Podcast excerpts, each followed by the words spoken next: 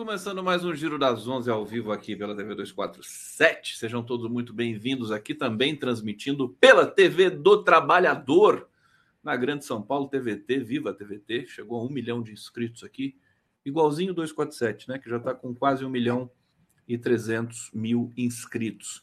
Estamos também ao vivo pela Rádio Brasil Atual, FM 98,9 e pela TV Quirimorê, na Grande Salvador, Bahia. Meu querido Zé Arbex, Zerbex já presente aqui conosco. Temos hoje, é, enfim, informações, repercussões sobre a explosão covarde no hospital é, que matou 500 palestinos ontem em Gaza. E, e, estou aqui, Arbex, mais uma vez. A gente vai falar também do relatório da CPI. Nós teremos a participação aqui do Marcelo Auler fazendo uma entrada ao vivo de Brasília é, e todas as outras informações que forem aparecendo ao longo deste programa, que tem duas horas de duração. Então, muita coisa acontece em duas horas. Vamos falar do Conselho de Segurança da ONU é, e de outras articulações aí na geopolítica internacional é, diante das atrocidades que são, estão sendo cometidas é, em Gaza. Meu querido José Arbex, é, primeira coisa, a visita do Biden ao uh, Netanyahu. O que exatamente significa? Por que o Biden correu esse risco? Você já me falou que não é risco, mas eu vou insistir aqui mais uma vez para você explicar para o nosso público aqui qual é o significado dessa visita. O Biden, o Biden já chegou, já está lá morrendo de amores pelo Netanyahu e já disse, né? Já são os mestres da mentira, Bom. seria isso? Já disse que ah, ah, o que aconteceu no hospital parece coisa do outro lado. Como assim? Zero backs.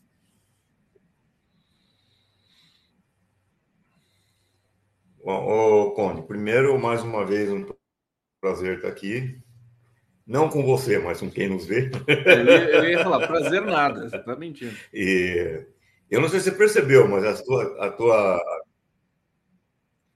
mas a tua, a tua fala, para mim, pelo menos, está meio entrecortada. Eu não sei se você. Não sei se os outros ah, estão percebendo isso também. Olha, eu vou. Meio...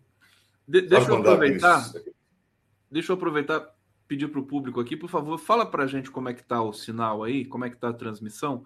Para mim, é a sua que está um pouco entrecortada. Vamos avançar. É, você eu congelou agora a tua imagem. Agora é. saiu do ar. Agora voltou. Então, então, vai daí que eu vou, eu vou fazer um processo aqui técnico. Pode começar. Bom, é... a Gabriela Oliveira está dizendo que eu tô com delay. Para eu que saí do ar. Agora eu voltei. É, eu acho que você está um pouco fraco. Qualquer coisa você é, entra pelo... Então, falando Aqui o pessoal está dizendo, ó, porque a gente não tem o, o, monitoramento né, real, né? Conde perfeito, Arbex win. Você vê, isso é, na vida real é assim também, né? Arbex. Conde perfeito, Arbex win. Faz o seguinte, Arbex, sai e entra de novo. Vamos ver se estabiliza. Mas eu faço alguma coisa? Ou... Não, não, só sai. E, e, e, e se você tiver no computador, fecha tudo sai que está aberto. Sai da sala ou da internet ou o quê? Sai da sala, da sala virtual. Isso, tá, o Arbex então vai sair. sair. Tá bom. Isso, ele saiu. Ai, que alívio. Tô brincando. Ô, gente, é, deixa eu saudar vocês aí que estão nos assistindo em TV aberta. Aliás, agradecer pela audiência na TV aberta. A gente é, chegando a muitos domicílios em São Paulo. É, a gente agradece o carinho e, e reforça que, se vocês quiserem participar é, do nosso debate, mais do que bem-vindos. Só usar o celular, pega o celular, né? Acha a transmissão no YouTube. É muito fácil de achar, só colocar Giro das 11, 247 ou própria TVT, você que está na TV aberta, e é, entrar no bate-papo ali e trazer as perguntas, as considerações, as sugestões, as críticas para nossa transmissão. Enquanto o Arbex vai refazendo aqui a, a, a entrada dele. Vamos ver, ele já está chegando aqui. Vamos ver. Olá, meu querido José Arbex. Tudo bem? Estamos continuando. Está continuando o delay? Sim. Continuando, sobre a, a visita do, do Biden. A visita do Biden. É... O, tem algumas coisas interessantes sobre essa visita aí que, que a gente tem que a gente tem que prestar atenção. Primeira coisa é o seguinte: me chamou a atenção o fato que quando o Biden foi encontrar o Netanyahu, o gesto dele foi estender a mão para o Netanyahu. Mas o Netanyahu foi e deu um puta abraço no, no Biden. Quando eu vi esse abraço, a primeira coisa que me veio à mente foi o título daquele filme, O Beijo da Mulher-Aranha.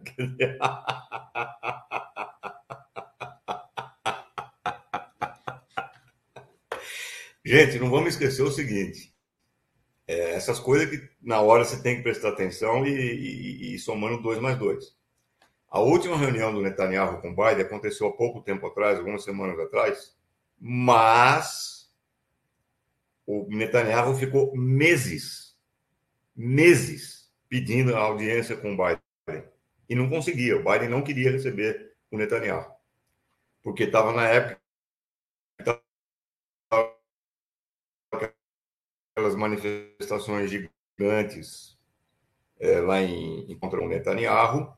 O Biden tava, e o Netanyahu estava pedindo, pelo, pelo amor de Deus, para ser recebido pelo, pelo Biden. O Biden não queria receber o Netanyahu da mão foi o Netanyahu e abraçou o Biden. Quer dizer, isso daí me parece um gesto desesperado no Netanyahu. Assim, o cara abraçando o tronco no meio do naufrágio. Assim, o cara está abraçando qualquer coisa que chega perto dele é, porque ele quer se salvar do naufrágio em que ele está metido. Essa é a primeira observação. A segunda observação é que o Biden, em nenhum momento, atenção, Pega a declaração do Biden. Em nenhum momento o Biden diz foi o Hamas Islâmica que promoveu o ataque. Não foi isso que o Biden falou.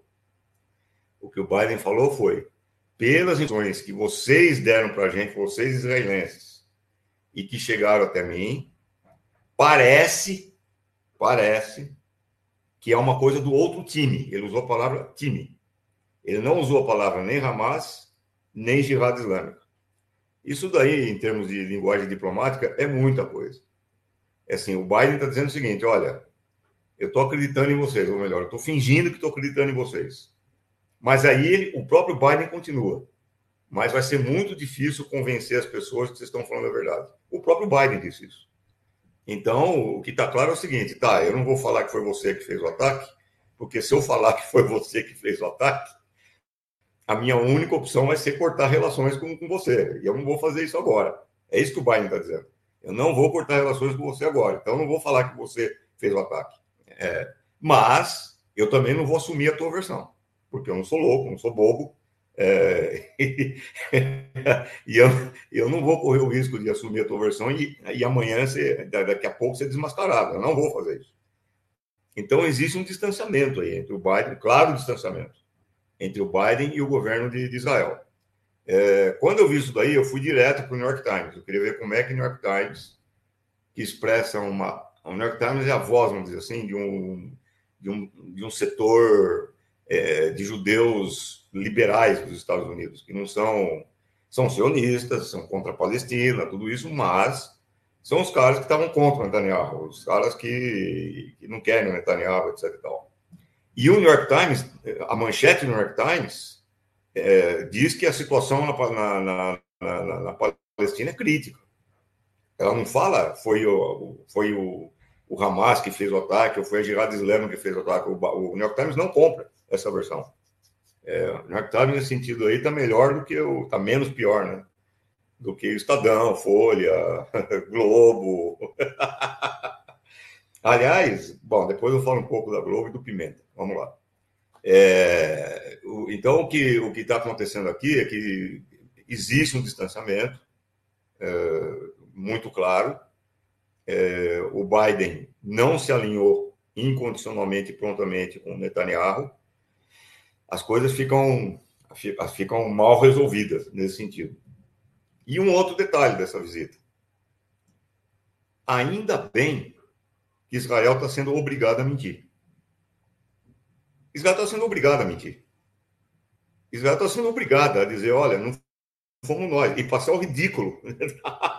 dizer que não foram eles. Eles podiam, o, o Imagina, imagina, peraí, imagina se fosse o caso de Israel dizer, fomos nós, nós bombardeamos, porque os palestinos merecem isso, e aí reproduz a palavra do, do ministro da Defesa de Israel, porque eles são animais. Israel não pode, não pode fazer isso. Ela, no começo, talvez ela pudesse, nos dois primeiros dias, quando estava indo o impacto da, da toda a situação crítica e etc tal, e as imagens dos reféns civis, talvez ainda Israel tivesse o espaço para dizer isso. Hoje não tem mais. Não tem mais espaço. Então, o próprio fato de Netanyahu ter que mentir descaradamente e passar por ridículo é um sintoma dessa situação. Fala. Você está você tá abrindo para eu falar aqui. Você, você me escuta bem? Sim. Arbex? É, eu reduzi, eu reduzi a, as telas, as nossas telas, para a transmissão do, do Arbex ficar melhor. Realmente você está com um problema de conexão, deve ser o horário, alguma coisa aí. É, o pessoal está comentando aqui. É, e a internet do, é a internet do Arbex, Condão, problemas no som, Carmen Maria, aqui o Music Relax, Relax, Fátima L picotando um pouco, Lucas Pastina, é, deixa eu continuar aqui com essas imagens. O pessoal reclamou que as imagens são muito tristes, mas é, as notícias são tristes, né? É, deixa eu trazer aqui a Maria Alice dizendo delay na transmissão do Orbex. Eu acho que a gente conseguiu resolver se, se piorar, eu vou pedir para o Arbex entrar com o celular, mas acho que em tela reduzida a gente consegue é, é, continuar aqui comentando. Deixa eu ver se, tá, se eu coloquei aqui. Deixa eu colocar para rodar a imagem. É, deixa eu, eu, Faz um sinal para mim se você está me escutando, Arbex, direitinho. Oh, Sem delay. Ah, tá, tá escutando direitinho. Então vamos lá. Estou escutando. O que, o que me impressionou muito é, Arbex, agora, antes de falar. Primeiro, deixa eu trazer um comentário da, do, da Ataíde Coutinho, do Ataíde Coutinho, está dizendo: Bom dia, Condão, Deus parabéns ao Arbex. Ele previu a semana passada que explodiriam protestos anti-Israel à medida que aumentassem as atrocidades cometidas por ele. Está aí. Parabéns, Arbex. Você previu o oráculo, Arbex. É, a experiência que você tem, você você sacou na hora que isso ia Eu também falei que ia acontecer isso, tá brincando. Agora, Arbex, é, você, você disse assim: ainda bem que Israel está sendo obrigado a mentir. E vai ficar por isso mesmo? Quer dizer, essa mentira sobre o hospital, talvez nunca saibamos.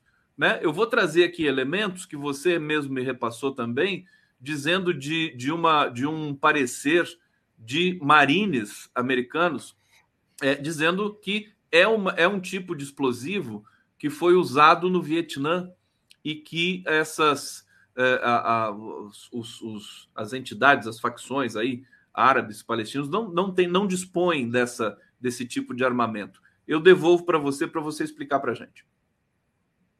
É, isso daí eu vi no Twitter ontem, muito bom, aliás. É uma associação de marines veteranos, especialistas em explosivos, essas coisas aí, os caras analisaram a informação que chegaram sobre os fragmentos, sobre o, o, o ruído que a bomba fez ao explodir, sobre a trajetória da bomba, sobre, enfim, pegaram todos os elementos é, em torno dessa explosão, reconstituíram esse, o, o, o, cenário e, e, a análise dos fragmentos, mais a reconstrução do cenário, os levaram a concluir que esse é um tipo de armamento que jamais é, seria acessível nem ao Hamas, nem ao, ao Jihad Islâmico, a nenhum grupo árabe que esteja atuando naquela região. É um, é um, é um armamento exclusivo das Forças Armadas dos Estados Unidos e é, cedido a Israel. Então, tem esse parecer aí, é um parecer muito técnico, a linguagem é totalmente técnica, não é uma linguagem política, e a conclusão que ele chega é muito clara: é impossível que tanto Hamas quanto a Jihad Islâmica tenha tido acesso a esse tipo de explosivo. Impossível. É esse o termo que eles usaram. E isso uma associação de veteranos marines dos Estados Unidos. Dizer, então, agora, sobre a, a verdade aparecer ou não, é mesmo, isso aí, ô, cidadão. Quem vai fazer aparecer a verdade não são os pareceres técnicos, é o povo. Quer dizer, por que, que hoje todo mundo sabe que foi uma mentira o ataque em 2003 ao Iraque? Não é porque a imprensa falou que é mentira. Não é porque especialistas falaram que é mentira. Não é porque algum jornal disse que é mentira. Nós sabemos que é mentira o que aconteceu no Iraque, porque o povo iraquiano foi para a rua e não permitiu a vitória do, do, do imperialismo. O povo derrotou o imperialismo na rua. E é por isso que nós sabemos hoje que os Estados Unidos contaram uma mentira. Porque o povo derrotou o imperialismo na rua. Não é por causa de declaração de porra nenhuma de ninguém.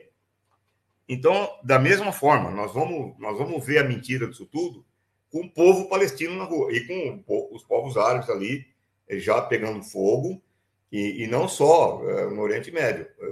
O que nós vimos em Londres no sábado, os caras estão falando que foi a maior manifestação de rua em Londres desde a Segunda Guerra Mundial. O governo, o governo britânico proibiu é, a, a, exibição de bandeiras palestinas. Estava lotado de bandeira palestina. O, povo, o governo americano proibiu, o governo britânico proibiu que se gritasse a palavra de ordem Palestina livre, é, do mar até o rio, Palestina livre, etc. E tal. Foi a palavra de ordem mais gritada. Quer dizer, foi uma manifestação que desafiou totalmente o governo britânico uh, e o governo conservador britânico, e estava lá alguns principais líderes da oposição, é, é, do, do, do, inclusive caras que foram, que foram é, afastados do Partido Trabalhista, que o Partido Trabalhista também está jogando a cartada sionista, e os caras que desafiam o Partido Trabalhista estavam lá, na manifestação, etc. E tal. E em Londres, aí os caras partiram para cima das barricadas da polícia, é, a polícia foi praticamente expulsa desse, desse negócio. Isso daí é uma, é uma clara demonstração. A Europa não vai admitir isso. O povo europeu. O dentro povo da União europeu. Europeia, dentro da União Europeia, claro, só de povo, claro. Dentro da União Europeia, a Ursula von Linden, que é uma fascistoide, que é a presidente da, do Conselho Europeu lá, do Parlamento Europeu, Parlamento Europeu, ela está sendo criticada de tudo quanto é lado. Ontem ela teve que se justificar. Ontem ela falou: não, eu jamais disse que os palestinos não têm direito. Eu sempre disse que eles têm direito, que eles devem ser tratados como seres humanos. Eu sempre disse isso, não sei o quê. Mentira. Mentira. Nojenta, asquerosa, mentirosa.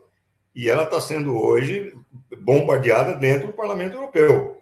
Quer dizer, a, a, a, situação não está nada tranquila para Israel e para os Estados Unidos. Porque essa moça, por exemplo, estava lá em Londres, é uma judia é, essa judia é, luta pelos direitos do povo palestino. Quer dizer, então, é, a própria comunidade judaica internacional está tá, tá dividida. Dentro de Israel, a reprovação do Netanyahu é de 85%. 85% estão reprovando Netanyahu. Não quer dizer que 85% apoiem os palestinos, mas quer dizer que a política do Netanyahu de negar os direitos totais dos palestinos, chamar os palestinos de animais, etc. e tal, 85% reprova essa política. Então, nós estamos muito longe de ter uma situação estabilizada, tranquila, em que o Biden vai lá e, e faz o que ele quer. Não faz o que ele quer, e o Biden também está no mato sem cachorro, porque se ele rompe de uma vez com o Netanyahu, ele vai ter problema nas eleições domésticas nos Estados Unidos, e se ele abraça o Netanyahu, também ele vai ter problema com os Estados Unidos. Se correr, o bicho pega. Problema e, além disso, vai ter problema eh, com a regionalização da guerra.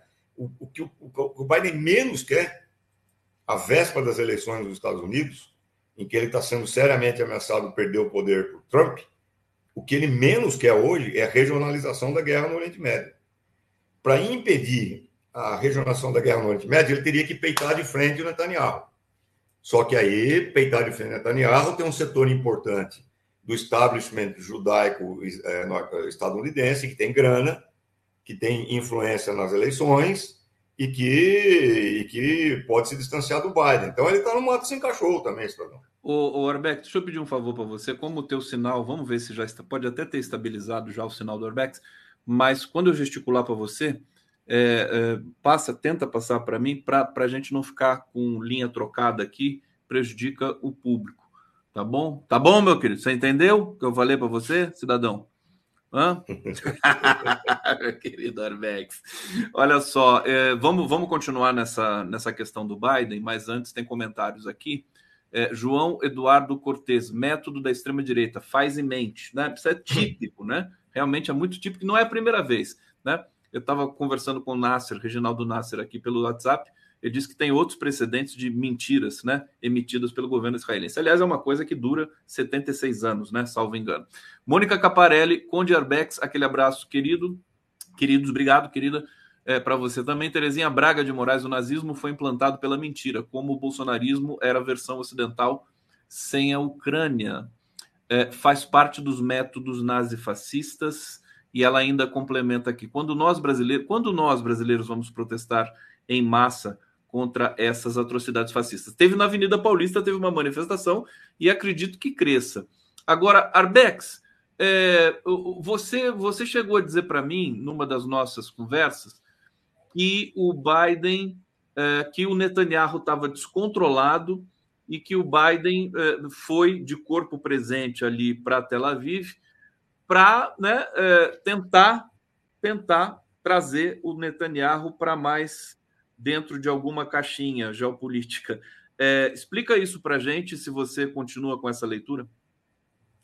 Não, não só eu continuo com essa leitura, como agora não sou só eu que estou falando isso. O New York Times está falando isso. É, os, os, os, principais analistas de, de, de, da situação política internacional estão falando isso. O Biden foi lá para tentar controlar uma besta descontrolada que é o Netanyahu. O Netanyahu não está fazendo isso só Atenção, só entre muitas aspas.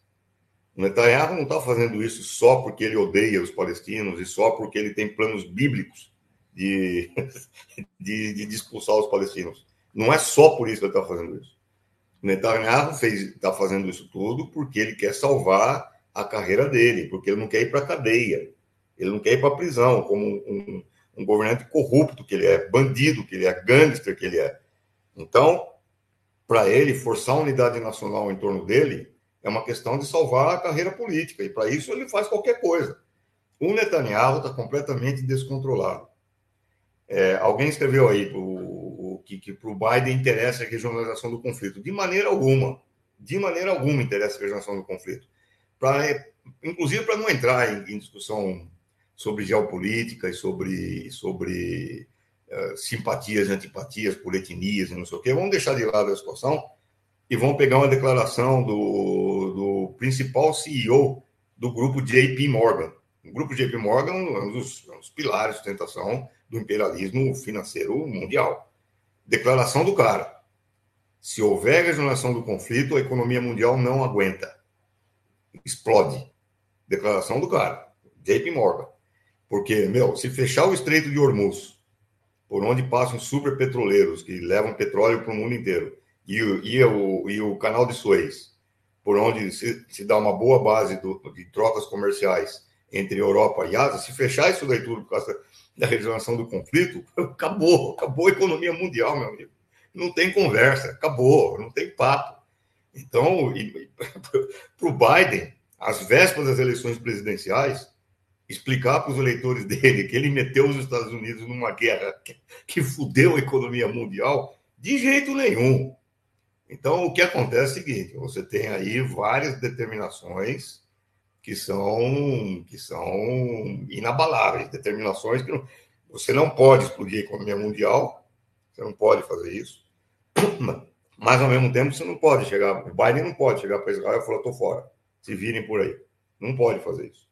Então ele tem que, ele tem que ter uma cenas. Medida, em alguma medida ele tem que disciplinar o Israel. Ele tem que falar, olha, tem limites para aquilo que você está fazendo. Se você não colocar limites, vai ter uma guerra, uma guerra generalizada. É isso que está acontecendo. Por isso que eu falei desde o começo, que ele está tá indo para lá, que ele foi para lá para disciplinar o Netanyahu.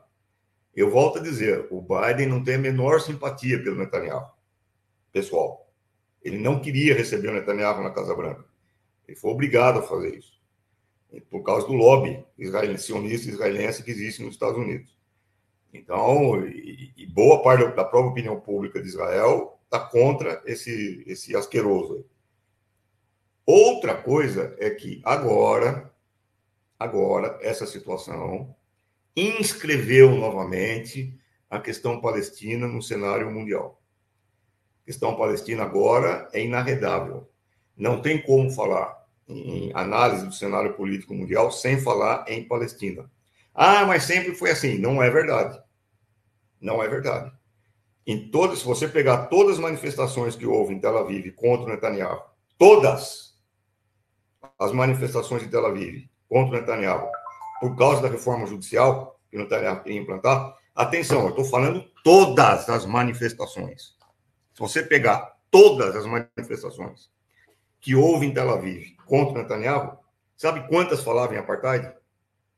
Nenhuma. Sabe quantos falavam em, em, em povo palestino? Nenhuma. O povo palestino não fazia mais parte das preocupações dentro de Israel, e muito menos fora de Israel. Tinha-se a impressão de que o apartheid que Israel estava promovendo, um apartheid gradual, cada vez mais cruel, cada vez mais restritivo, cada vez mais impiedoso, tinha-se impressão de que essa estratégia de Israel ia conseguir, é, pouco a pouco, minar as bases do povo palestino e implantar os planos de, de criar grande Israel, sem o povo palestino. A impressão era essa. A Palestina tinha saído do mapa das manifestações. Agora eu quero ver alguém falar em Oriente Médio sem falar em Palestina. Só se for um tatu idiota débil mental para tentar fazer isso. Não dá. Para você falar em equilíbrio Oriente Médio, a Palestina hoje é inarredável. Então você vai ter que discutir, você vai ter que discutir os planos. Por isso que os jornais estão dizendo, é, o Biden foi lá para tentar entender aquilo que o, que o, aquilo que o, que o, que o Netanyahu quer fazer na Palestina, em Gaza. O Biden quer entender isso. O próprio Biden falou, seria um erro, seria um erro tentar a ocupação de, de Gaza. O Biden falou isso para o Netanyahu. Seria um erro tentar a ocupação de Gaza. Então é evidente que, que a questão palestina agora volta à tona, e mais evidente ainda, os governos árabes, que são covardes, vagabundos, corruptos, antipovo, é, igualmente asquerosos, aquelas monarquias trilionárias que deixam o povo na miséria, aquelas ditaduras militares que estão pouco se lixando para o povo, esses governantes árabes agora vão ter que dar satisfação e vão ter que se explicar. O que aconteceu na Jordânia foi um negócio muito importante. O povão perdeu o controle, o povão perdeu a paciência, não o controle, perdeu a paciência e tocou fogo na embaixada de Israel lá na Jordânia. Isso daí é um recado direto para a monarquia jordaniana. Ou eles ficam espertos, ou o próximo que vai tocar fogo vai ser no Palácio do Rei. Esses asquerosos aí que, que comandam as máfias no Oriente Médio. Então, então a situação agora é o seguinte, meu amigo. O apartheid volta a ocupar a, a, a, as preocupações centrais da geopolítica no Oriente Médio, o povo palestino volta à cena e os caras estão no jogo de mato sem cachorro. Claro que isso aí não elimina o fato de que o povo palestino é a grande vítima. O povo palestino vai continuar sendo vitimado, vai continuar sofrendo e etc e tal. Mas é, é a forma que foi encontrada de tentar resolver uma situação que aparentemente estava se arrastando sem solução. Fala. Vocês viram como ele me atendeu certinho, né? falei, quando eu gesticular, você, por favor, né? Ele continuava falando e falando. Você, hein, Zé Arbex Júnior, José Arbex Júnior. Mas você, você previu, você acertou as previsões. Então, vou quebrar seu galho aqui, não vou reclamar mais com você. É, deixa eu ver aqui se o pessoal está comentando alguma coisa. Hussein Brasil, a ONU criou Israel que desmantelem essa colônia. É, e aqui, esse aqui eu já tinha lido, né? Quando nós brasileiros vamos protestar em massa contra essas atrocidades fascistas. É, Zerbex, é, deixa eu é, mostrar aqui uma imagem para você. Quero, quero tratar agora da escalada do conflito, né? Ah, mas a quem interessa. E também muito interessante essa, essa fala sobre os governos, é, governos antidemocráticos ali do, do, do, no mundo árabe, né? Arábia Saudita, é, não sei se você considera o Irã também parte desse, desse pacote, mas Jordânia, é, Catar, né? Eles não conseguiram ignorar a violência, a brutalidade da explosão do hospital. né, eles foram, foram instados a se manifestar. E a manifestação popular no mundo todo me parece que cada vez cresce mais. É, eu vou te mostrar esse mapa aqui é, do, da região e nós temos aqui os, os é, dispositivos aí estadunidenses e, e, e, britânicos, né? Todos ali encostados no litoral próximo, não está não tá muito próximo de Gaza, mas está mais no norte, no litoral norte de Israel. É, Para esmagar um povo, do, é uma, uma, uma, uma, região que é menor que Caçapava, São Taubaté, uma cidade do interior de São Paulo, do, em que 2 milhões e 300 mil pessoas habitam ali sem condições, precisa de tudo isso aqui, de porta-avião, essas coisas todas aqui? Explica para gente isso aqui. É, essa, essa, sei lá, tentativa de intimidação, o que, que é isso? Bom, antes de falar disso daí, tem duas coisas que eu queria comentar. Primeiro, uma, um comentário feito pela Raquel Gertner, é, dizendo que não se trata de uma luta entre Islã e judaísmo, e de fato, jamais foi uma luta religiosa, jamais foi uma luta entre árabes e judeus, jamais. É, uma coisa que me deixa muito irritado nesses supostos especialistas é que falam, ah, isso aí faz milênios que estão em luta. Isso é de uma bestialidade, é de uma, é de uma analfabetismo é, histórico, é de uma, é de uma, é uma estupidez tão grande que só de comentar isso eu já fico irritado. Quer dizer, nunca houve uma oposição entre árabes e judeus, nunca.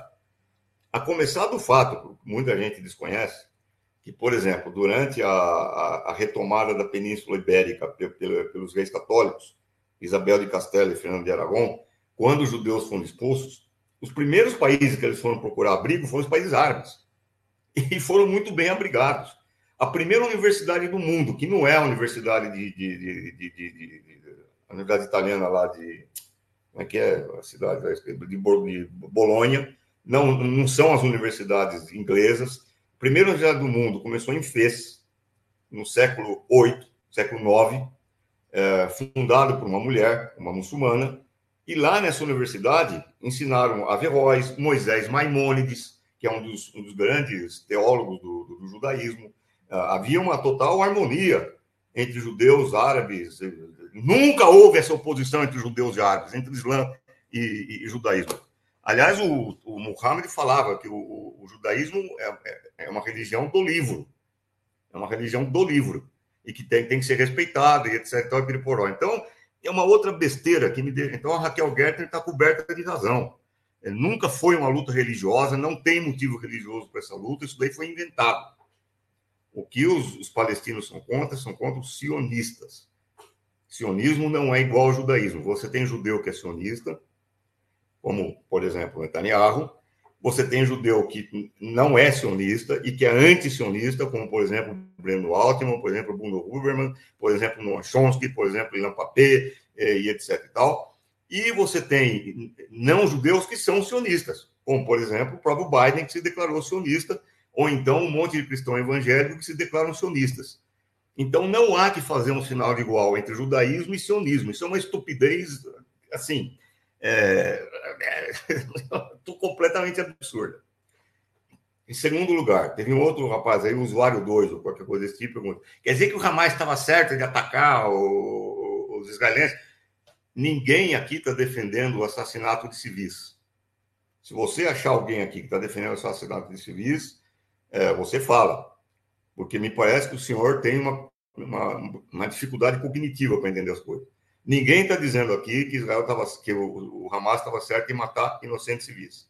O que eu estou dizendo aqui, o que eu reafirmo, é que a própria incursão do Hamas é resultado de 75 anos de segregação, de apartheid, de violência e de estupidez. Violência gera violência, estupidez gera estupidez. E que, portanto, o maior é, responsável por aquilo que está acontecendo hoje não é o Hamas, é o Netanyahu. E se você tem uma dúvida, vá ver as pesquisas dentro de Israel, em que 85% da população israelense viu o tal de usuário 2. 85% da população israelense diz Netanyahu é o principal responsável por aquilo que está acontecendo. Entendeu, cidadão? Entrou na cachola? Agora? Parar de me encher o saco? Bom, é, então, o que está acontecendo é isso. Agora, sobre a questão da, da, das forças de dissuasão e das perdas de vidas humanas, nós temos que entender também o seguinte. Temos que também entender o seguinte. Vamos ver o poderio bélico que os Estados Unidos é, utilizaram no Laos, Vietnã e Camboja. Sabe quanto os Estados Unidos mataram no Laos, Vietnã e Camboja? Quantos os Estados Unidos mataram no Laos, Vietnã e Camboja? 4 milhões de seres humanos. Atenção, 4 milhões de seres humanos.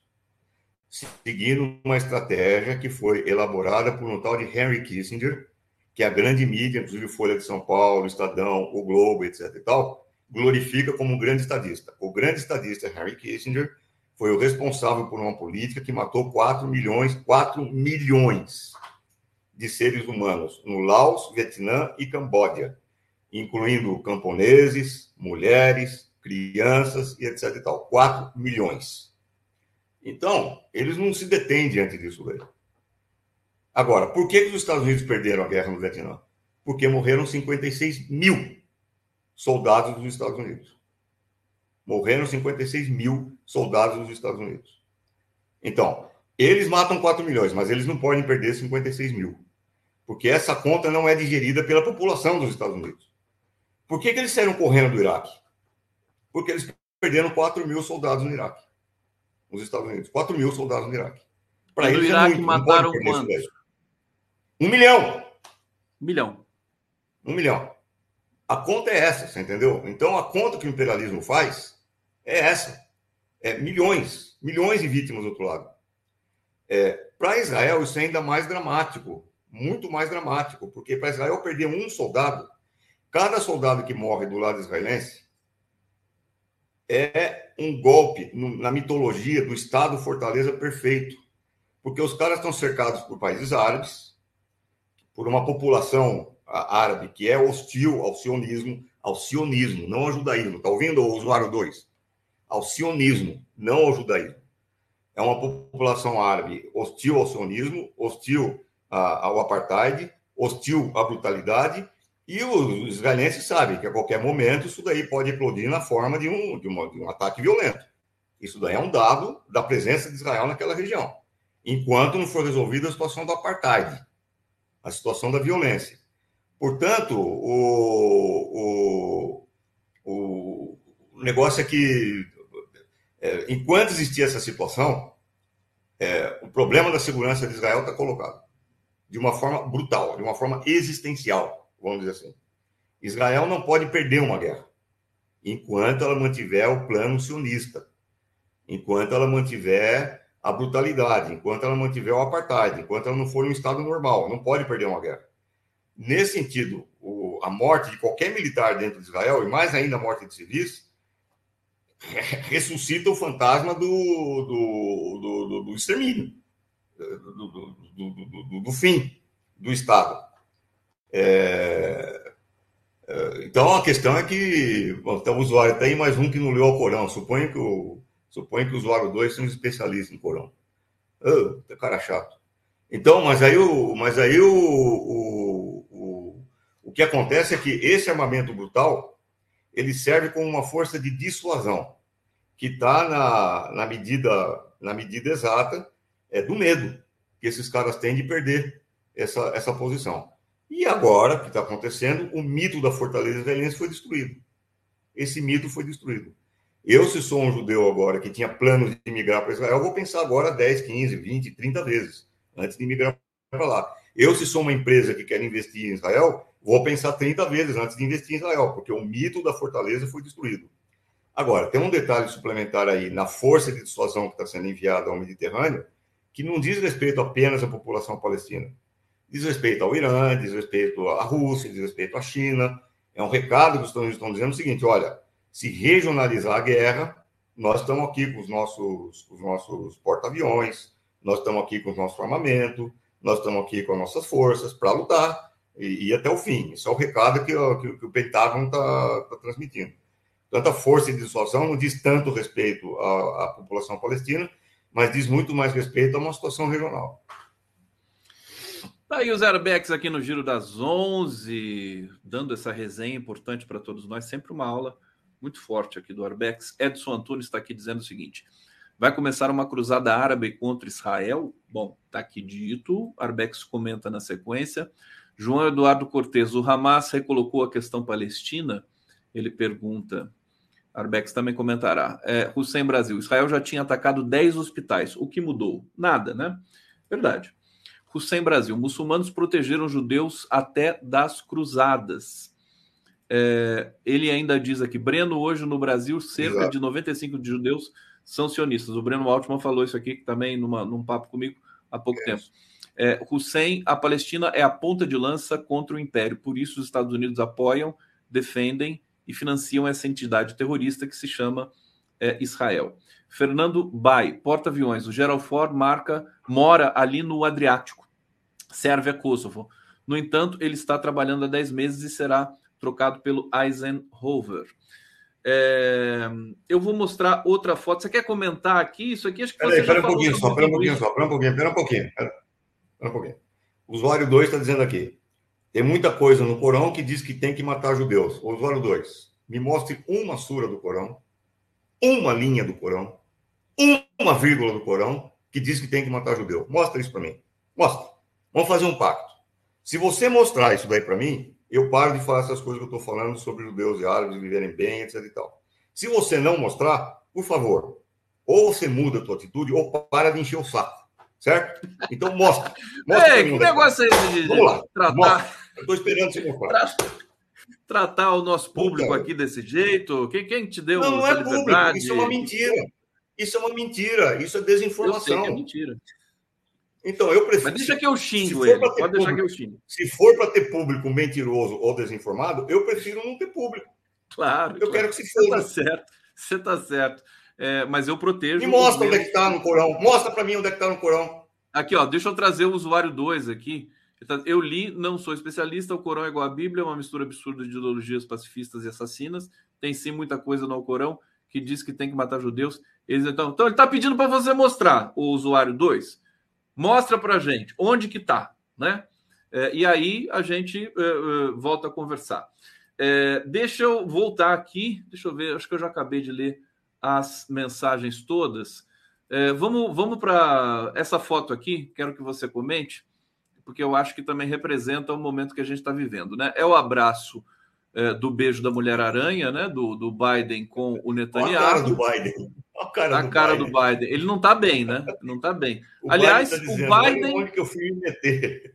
Onde que eu fui me meter? O Biden decrépito, né? Com problemas de, cognitivos, que todo mundo já sabe.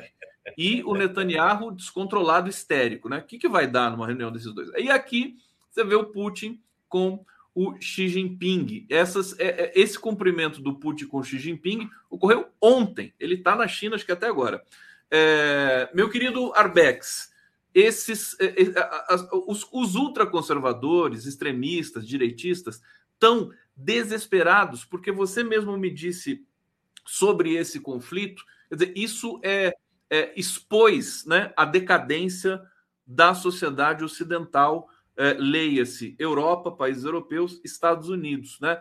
Você diz, por exemplo, que a França proibir é, manifestação é, de é, pró-Palestina é um sintoma. Explica um pouco melhor isso para a gente. Explica o jogo de forças no que a Rússia e a China poderiam, dado que eles que, que são potências em todos os sentidos, é, influir nessa questão do Oriente Médio. o problema é o seguinte: em 2013, essa é uma explicação um pouco, um pouco longa, tá? Em 2013, a China veio com uma estratégia chamado a estratégia antes, antes de você começar, desculpa, desculpa, o, o Marcelo Auler está aqui. Espera só um pouquinho.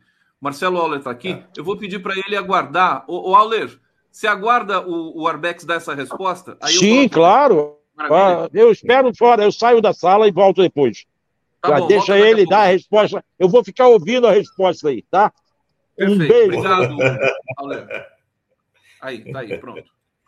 Em 2013, uh, o Xi Jinping, a China, lançou uma proposta é, da lançar a nova Rota da Seda, que é o cinturão e estrada. Road and Belt Initiative, que é uma iniciativa de unificar toda a Eurásia, toda a Eurásia, numa imensa região de trocas de bens, serviços, petro, petrodutos, gasodutos, linhas férreas, é, todo tipo de comunicação, etc. E tal, entre todos os povos da Eurásia, da Ásia, uh, do leste da Ásia até o, o, o oeste da Europa. É, inclusive planos fantásticos de você unir Pequim a Paris e Londres por via férrea, em algumas horas você, você faria essa viagem. Não por acaso, é, esse plano está em andamento. Depois você teve a cúpula de Xangai em 2021. Esse plano está sendo implementado por China e, e, e, Rússia e toda a região. Só que, uh, em 2000, só que esse plano deixa de fora quem?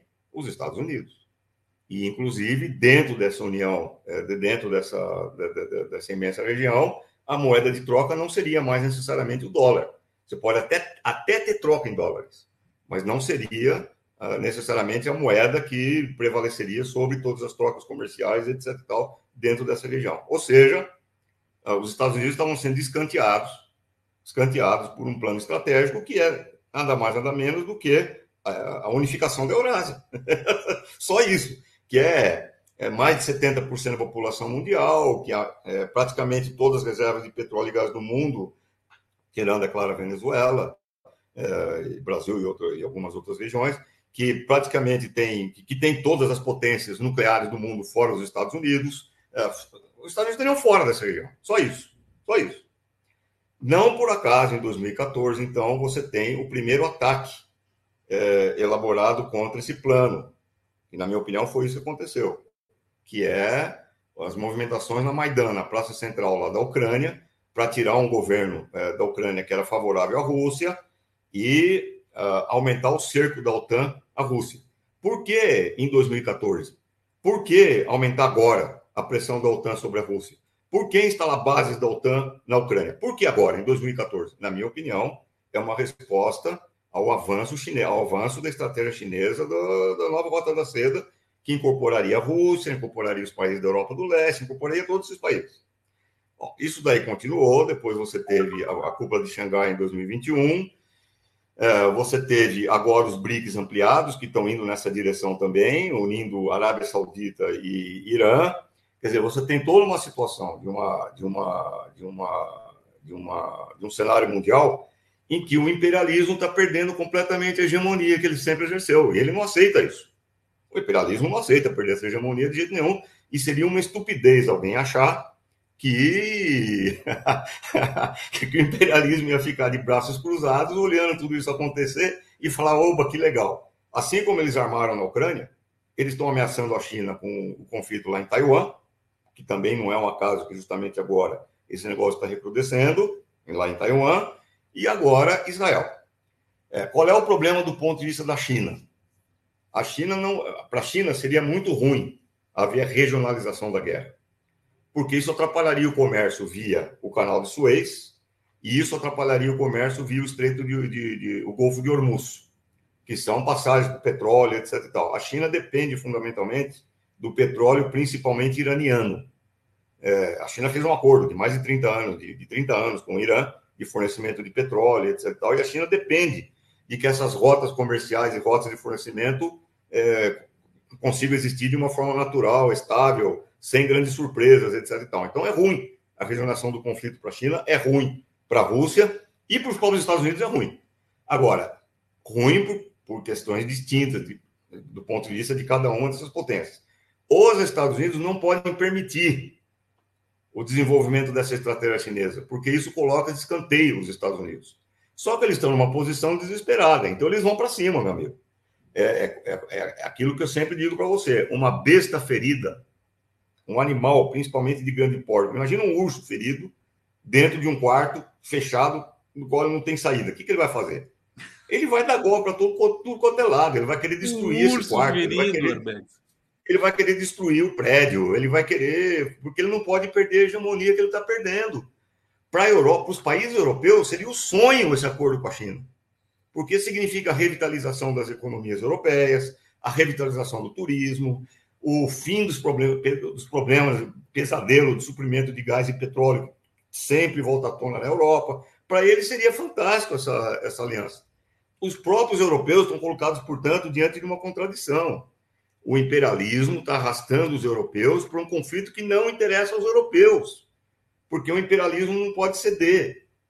Então, esse é o problema. O problema é que você está diante de uma situação que não é especificamente palestina, que não é especificamente russo-ucraniana, que não é especificamente chinesa, mas é uma situação em que, por meio da Ucrânia, por meio de Taiwan e por meio da Palestina, se expressa essa contradição que o imperialismo não consegue suportar, essa disputa que o imperialismo não consegue suportar. O que nós estamos vendo, portanto, são expressões da luta uh, anti-imperialista localizadas regionalmente, na Ucrânia, na, na, na, em Taiwan, na, na Palestina, nós estamos vendo expressões desse conflito regionalmente, mas o conflito é maior, o conflito envolve globalmente, a situação mundial. É por isso que faz todo sentido do mundo o CEO da JP Morgan chegar e falar: olha, a regionalização dessa guerra aí vai fuder a economia mundial, vai explodir a economia mundial. Claro que ele não usou a palavra fuder, isso é uma contribuição poética da minha parte, certo? Agora, presta atenção, presta atenção. Eu falei outro dia aqui no teu programa e eu acho que ninguém prestou muita atenção a uma coisa que eu falei, que é um dado importantíssimo. A instalação de Israel no Oriente Médio é muito anterior a tudo isso. A instalação de Israel no Oriente Médio é anterior, inclusive, à, à Primeira Guerra Mundial. Eu falei de um, de um, de um relatório elaborado em 1907, quando o primeiro-ministro britânico era um sujeito chamado Campbell Bannerman, Atenção o nome dele. Você pode procurar na internet, está à disposição para quem quiser. Para quem achar que eu estou falando coisas que não existem, procura lá. Tá procura lá, procura lá Campbell Bannerman. É, você tem um relatório Campbell Bannerman de 1907. Atenção, a Primeira Guerra Mundial foi em 1914. Estou falando em 1907, em que esse relatório diz o seguinte: interessa para o, o, os interesses, é, é, é, é bom para os interesses do Império Britânico que existam no Oriente Médio um país que não seja árabe, um país que se aproxime dos valores europeus ocidentais e que represente os nossos interesses naquela região. Inclusive um país capaz de fomentar a disputa entre uh, governantes e tribos e, e, e nações uh, árabes naquela região. Isso faz parte de um relatório de 1907. Ou seja, a, a existência de um Estado tampão ali que, que, que jogasse esse papel é de 1907 por parte do imperialismo britânico. Então vamos parar de bobagem e falar que Israel é resultado do Holocausto, que Israel é uma resposta ao Holocausto. Não é, não é. E eu repito aquilo que a Raquel falou, a Raquel Gertner, aquilo que muita gente fala e aquilo que eu também falo, é que sempre houve uma convivência pacífica naquela área entre judeus e árabes. Sempre. Sempre houve. Nunca houve esse papo aí de, de, de, de luta entre árabes e judeus, entre Islã e, e, e, e judaísmo, etc. e tal. Por mais que tenham usuários dois falando essa bobagem imbecil aí. Nunca houve esse tipo de coisa. Então, o que acontece é que o sionismo introduziu uma cunha dentro daquela região do Oriente Médio e essa cunha está matando hoje árabes e judeus. Está matando árabes e judeus. Porque as vítimas que estão acontecendo ali, as vítimas judaicas que estão acontecendo ali, têm que ser lamentadas também como são as vítimas árabes. No, no, no, o povo judeu está sendo vítima dessa história também. Quer dizer, isso é muito grave, o cidadão, porque isso pode conduzir a um massacre generalizado. Arbex, é, eu já estou colocando aqui o, o, Marcelo Auler. Marcelo, segura aí, segura aí. Peraí, peraí, antes do Auler falar, eu quero, eu vou, já vou me despedir. Não, não, aqui. que, que, que desse negócio? Quem que é o âncora aqui desse negócio aqui? Não, não, é que eu tenho que sair, inclusive, ô cidadão, é que eu tenho que não, sair. Não, tem que sair, o quê? Quero... Deixa, deixa, calma. Eu, eu, quero falar uma última coisa. Não, não vai falar, não. É. Não vou deixar. Ô, Auler, me ajuda aí, porra. Eu é... fico na minha. eu fico na minha. Fala, Bex. Fala, Dex. Eu quero falar uma última coisa. Eu quero falar uma última coisa. Uma moça falou aí duas ou três vezes que a esquerda brasileira tem que ter vergonha na cara e começar a ir para a rua para se manifestar. Totalmente de acordo com ela. Você disse, na Paulista, teve a manifestação na Paulista. Eu estava na Paulista. Uma porcaria de manifestação. Porcaria em termos numéricos. tinha lá o quê? 150, 200 pessoas.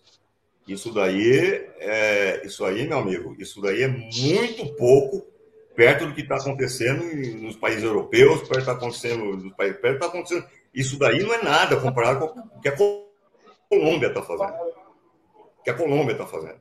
Então eu pergunto o seguinte: quando é que as organizações de esquerda vão tomar vergonha na cara e começar a mobilizar suas forças para ir para a rua? Quando que isso vai acontecer? Quando acabar o povo palestino? Abex, e aí vai ter manifestação. Agora eu vou falar. Abex, agora eu vou falar. Você me mandou falar, agora eu vou falar. Boa. Amanhã, quinta-feira, se eu não me engano, quatro ou cinco horas da tarde, na Cinelândia, no Rio, está convocada uma manifestação pró-Palestina. Eu posso depois, agora eu não Boa. posso porque eu estou usando o celular, passar para o Conde o card da convocação que tem os detalhes. Assim que eu sair do ar e sair da. deixar de usar o celular para fazer a transmissão, eu passo isso para o Conde e ele mostra aí no programa. Amanhã, eu acho que é cinco, quatro ou cinco horas da tarde na Cinelândia, é quinta-feira. Até lamentei que fosse na quinta-feira, porque eu vou estar no Rio só na sexta. Mas só vou chegar sexta-noite também. Tá? Então, no Rio vai ter uma manifestação quinta-feira. Perfeito, Marcelo Auler. Ô, Orbex, Jesus te cria. E uma, uma, uma, última é... coisa, uma última coisa que eu tenho que ir embora. Peraí, uma última coisa que eu tenho que ir embora. Ah, ah. Pimenta. Pimentinha. Ô, Pimenta. Pimenta da Secom. Você está vendo que a Globo é porta-voz do fascismo, ô Pimenta? Você está vendo isso? Você está vendo que a a Globo é porta-voz do genocídio do povo palestino? Você está vendo isso, Pimenta? Está vendo, né, Pimenta? Pimenta, Globo, porta-voz do fascismo. Globo, porta-voz do genocídio. Pimenta, você vai continuar dando dinheiro para a Globo, Pimenta? Vai? E você vai, e você vai continuar negando dinheiro para verbas para as organizações da mídia independente? Vai, Pimenta? É isso que você vai fazer? É só uma pergunta, Pimenta. Tá ouvindo, Pimenta? Você ouviu as perguntas, né? Só isso. Tá bom, tá Vamos bom. Arbex, Arbex, tudo, tá, tudo bem? Você tá, você tá, tá tudo certo aí? Posso deixar você embora? Tudo certo. Tudo certo. Tudo certo. Dá um sorriso pra gente, então, vai. Você ficou bravo aqui o tempo todo. Deus nos Não deu aquela risada. Deus te crie, Deus te ajude. Tchau. Zerbex, obrigado. Vamos ficar Amém, aqui com o Marcelo Auler. O, o, o, Arbex se foi, eu, eu, recebo aqui um convidado todo elegante, com terno e gravata aqui, todo bonito. Eu, o Arbex aqui, todo arrebentado. O meu querido Marcelo Auler. Bom dia, Conde. Bom dia, comunidade. A palavra é sua. Diga tudo, Nós estamos não lá. Nada. Sessão da CPMI continua agora com as manifestações dos políticos, dos deputados e dos senadores a respeito dos relatórios. Temos o relatório principal da senadora Elisiane Gama e temos dois votos separados que já foram até fundidos, tá? Agora é o Nicolas está falando, eu saí da sala para poder falar com você. Muito engraçado isso, porque o deputado Paulo Magalhães, do PSD da Bahia, inclusive chamou atenção os, relatores, os votos em separados são tão fracos que eles tiveram que fundir os dois, e mesmo assim continuaram fracos. Porque, como outro deputado relembrou, o Rubem Pereira, o voto, os votos em separados esquecem a história do caminhão-bomba. Aquela tentativa de explodir o caminhão-tanque. Eles não falam disso. Eles passam o pano nisso e tentam aí anistiar as pessoas que fizeram a quebra-quebra geral. Agora, é muito engraçado, o Conde, a defesa que esse pessoal da direita bolsonarista faz. Por exemplo, Sérgio Moro estava reclamando agora, do, quando se manifestou, do indiciamento de oito oficiais generais e um almirante. Que não tem como indiciar, porque as Forças Armadas, como instituição, não entraram, não fizeram golpe, porque se tivessem entrado já teriam derrubado. Ora, ninguém está dizendo que as instituições fizeram golpe. As pessoas estão dizendo que membros dessas instituições quiseram dar um golpe. Aí ele fala, por exemplo, não, porque estão indiciando o ministro, o ex-ministro da Defesa, o general Paulo Sérgio Nogueira, por, com base no depoimento do hacker, do Delgatti, que é um quanto mais mentiroso. Aí é o caso de se perguntar, querido Conde, se todos sabiam e sabem que o hacker deve ser um quanto mais mentiroso, como ele diz, por que, que o ministro da Defesa se reuniu com ele para discutir urnas eletrônicas? Por que, que o Jair Bolsonaro recebeu ele no Palácio do Alvorada para tentar descobrir como fraudar as urnas eletrônicas, como provar que as urnas eletrônicas não eram sérias? Ele não é um hacker? Ele não é um mentiroso? E aí, isso, quando você reúne, um general reúne com um hacker para discutir urna eletrônica, ele não está tentando dar um golpe? Então, Conde, é muito engraçado os argumentos dessa direita. Entende? É muito engraçado eles acharem que é comum, que é normal, um acampamento na porta do QG por 70 dias, que, como eu falei hoje no, no Bom Dia Brasil, segundo o relatório, esse acampamento custou aos cofres da União 5 mil reais por dia. Porque você teve que reforçar toda a estrutura de guarda, de policiamento, pagar outras coisas, pagar outras diárias. Houve um prejuízo para a União e era um acampamento para pedir o quê? Um golpe. A intervenção militar para não, com, não valer o resultado da eleição de 30 de outubro. Essa é a situação cômica, tragicômica. E aí eu combinei, eu, eu convidei o senador Randolph para fazer um balanço dessa CPMI. Ele não pôde vir no programa, mas gravou comigo Tá aqui, e você... eu, vou, eu vou colocar assim que a gente que a gente terminar aqui. Então coloca, fica à vontade. Não, mas antes de colocar, eu ainda quero te perguntar uma coisa. Quero, quero, quero avançar um pouquinho aqui contigo. Pergunte, primeira, à vontade. Coisa, como é que está o clima ali? Você está dentro da, da, da comissão? É, eu quero saber como é que está o clima. E, e, se, e se agora, depois de lido o relatório, é, de fato a gente vai ter o um encerramento dessa comissão? Quando que vai ser o encerramento? Vai, vai, vai. Não, o encerramento é hoje. Encerramento é, é hoje. hoje. Agora, são 30 pessoas inscritas para falar. Deputados e senadores que são membros da comissão têm direito a 10 minutos de fala. Esse daí está falando por 10 minutos, porque ele é membro. Agora, quem não for membro da comissão tem direito a 3 minutos de fala. E ao final dessas falas se vota aprova-se ou não o relatório da Elisiane Gama. Se por acaso não aprovar o relatório da Elisiane Gama, um risco que não se corre, aí é que se, votar, eh, se colocaria em discussão e votação os votos em separados. Já houve um acordo para permitir a leitura desses votos em separados que não deveriam ter acontecido. O que acontece é, primeiro, é, apresenta-se o relatório da relatora. E aí coloca-se em votação. Se ele não for aprovado, aí sim entram os votos em separado. Mas dessa vez, por acordo, para respeitar o direito de todos, deixou-se ler os dois, um do Luiz Alcir Lucas e outro da oposição reunida, que vários parlamentares leram o relatório.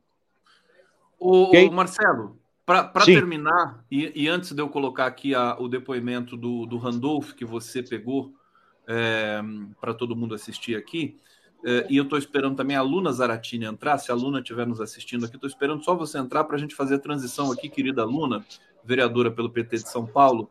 É, eu queria te perguntar o seguinte: esse relatório, qual, qual foi sua sua avaliação do texto da Elisiane Gama. Eu, eu vi que ela foi muito elogiada em muitos circuitos. Você compartilha desse, desse trabalho é, de excelência da Elisiane Gama? Você acha que faltou alguma coisa? Aliás, é a pergunta que você fez para o Randolph, né? Sim, eu estou fazendo essa pergunta para todo mundo. Eu vou apresentar mais tarde também outros depoimentos. Eu acho que faltou aprofundar mais. Eu acho que faltou trazerem os generais, embora eles tenham sido iniciados. Mas isso foi uma providência do Arthur Maia, presidente, que não quis expor mais os generais aqui. E ele apressou o encerramento dessa comissão. Essa comissão está sendo encerrada um mês antes do prazo dela. Ela deveria durar seis meses, está durando cinco meses. Por que apressaram? Porque estava incomodando as Forças Armadas, segundo os comentários que se falam aqui. E aí houve um acordo de que não se traria mais ninguém. O Braga Neto estava marcado de vir depor e não veio. Havia uma tentativa de se conseguir quebrar o sigilo bancário e financeiro do Bolsonaro. Isso não foi feito. E outros pedidos, outros arrolamentos do Paulo Sérgio, o Paulo Sérgio Nogueira, o ex-ministro da Defesa, tinha uma, um requerimento para que ele ouvisse, um não, vários requerimentos, não foram sequer apreciados esses requerimentos. Ok? Perfeitamente. Marcelo Olo, quero te agradecer demais, sempre uma entrada fundamental aqui para o nosso jornalismo. Bom trabalho aí no restante é, dessa sessão na comissão é, mista de par parlamentar de inquérito dos atos golpistas. Eu vou colocar aqui o depoimento agora para fazer a transição do Randolfo Rodrigues. Na sequência, Luna Zaratini estará aqui conosco. Sucesso, meu querido. Abraço para um você. Beijo, um beijo, Conde, um beijo, comunidade, e até mais tarde aí nos outros programas. Qual o principal ponto para o senhor desse relatório dessa CPMI? O conjunto da história. O 8 de maio não foi um raio de sol, é, não foi um raio em noite de, de, em, em um dia claro, não foi sol em dia de tempestade. O 8 de janeiro, precisamente, mais especificamente, foi o culminar de um processo golpista. Um processo golpista inaugurado em uma análise mais aberta desde a posse do ex-presidente da República e que teve uma escalada a partir do dia 30 de outubro, quando o resultado das eleições, 30 de outubro de 2022, quando o resultado das eleições não foi reconhecido, que teve um conjunto de atos, a ocupação da frente dos quartéis, os, os movimentos terroristas do 12 de dezembro aqui em Brasília, a tentativa de atear uma bomba contra o aeroporto de Brasília e, e todo esse contexto. O 8 de janeiro foi o culminar, do, foi o último suspiro de uma tentativa frustrada de golpe contra a nossa democracia. E o que, que o senhor acha que ficou faltando ou precisaria ser mais aprofundado? Eu acho que o relatório da senadora Elisiane vai corroborar com as investigações que já estão em curso, com as investigações estão sendo comandadas pelo ministro Alexandre de Moraes. Aliás, desde o início, nós do governo dizíamos que não havia necessidade de CPMI ou de comissão parlamentar de inquérito, que fosse, por uma razão. Existia uma investigação em curso, independente, séria, que já está inclusive responsabilizando os culpados é, pela tentativa de golpe de Estado. Ao fim e ao cabo, a oposição insistiu na CPMI. Ao fim e ao cabo, foi uma boa contribuição que eu acho que nós podemos dar às investigações que estão em curso e até teria que agradecer à oposição por nos ter possibilitado expor para o Brasil todo o processo que ocorreu. Pode-se acreditar que não terá anistia? Eu tenho certeza que não terá. Não terá anistia pelo relatório da CPI, não terá anistia pelas investigações que estão em curso no Supremo. Sem anistia, porque não pode ter anistia para a tentativa de golpe de, de golpe de Estado. Para que também não se esqueça, para que, sobretudo, nunca mais aconteça. Obrigado. Tá aí o Randolfo Rodrigues, sem anistia, está aqui Luna Zaratini. É, eu quero dizer, adorei a provocação do Randolfo, né? Quer dizer, obrigado, oposição, né, por nos permitir fazer essa CPMI que realmente ajuda, ajudou a elucidar muitas coisas. Minha querida Luna Zaratini, a Luna está cheia de compromisso hoje, reduziu um pouco seu tempo aqui, querida Luna, mas vamos lá, vamos lá, aproveitar. Eu sei que você fez um esforço para estar tá aqui. Eu queria que você começasse falando da Sabesp, da privatização da Sabesp e, e, dessa urgência aí colocada pelo Tarcísio, que tem, que reverbera também aí na Câmara Municipal de São Paulo. Seja bem-vinda, querida.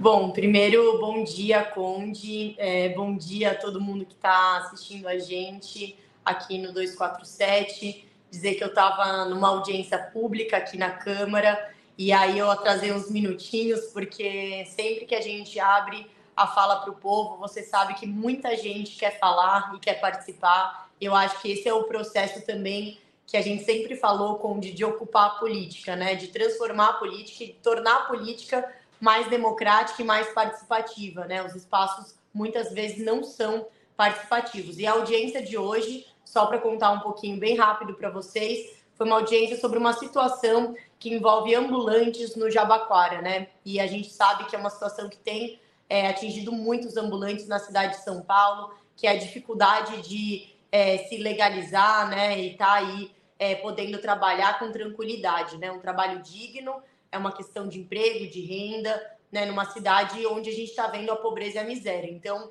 ataques a pessoas que querem trabalhar é o fim da picada, né, Conde? Então, a gente está fazendo essa audiência pública, a gente teve presença do subprefeito do Jabaquara e a gente conseguiu ter vitórias nessa audiência. Então, a gente criou um grupo de trabalho que vai, não vai permitir mais a suspensão de, dos ambulantes até a gente encontrar uma solução adequada para esses trabalhadores continuarem trabalhando. Então, eu estou muito feliz, né? Então, os atrasos foram importantes. Bom, é, dizer que a gente teve é, no dia de ontem um projeto de lei enviado pelo governador Tarcísio para a Assembleia Legislativa do Estado de São Paulo, onde estão os deputados estaduais.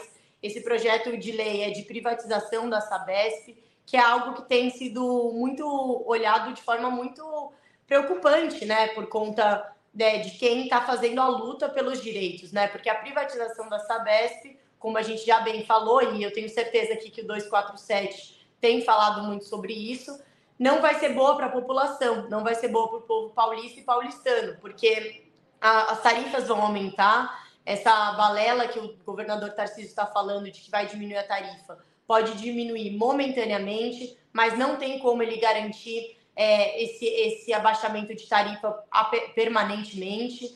É, a gente sabe que os serviços vão piorar, a gente viu que foi a privatização da Eletropaulo, que virou Enel, os serviços pioraram muito.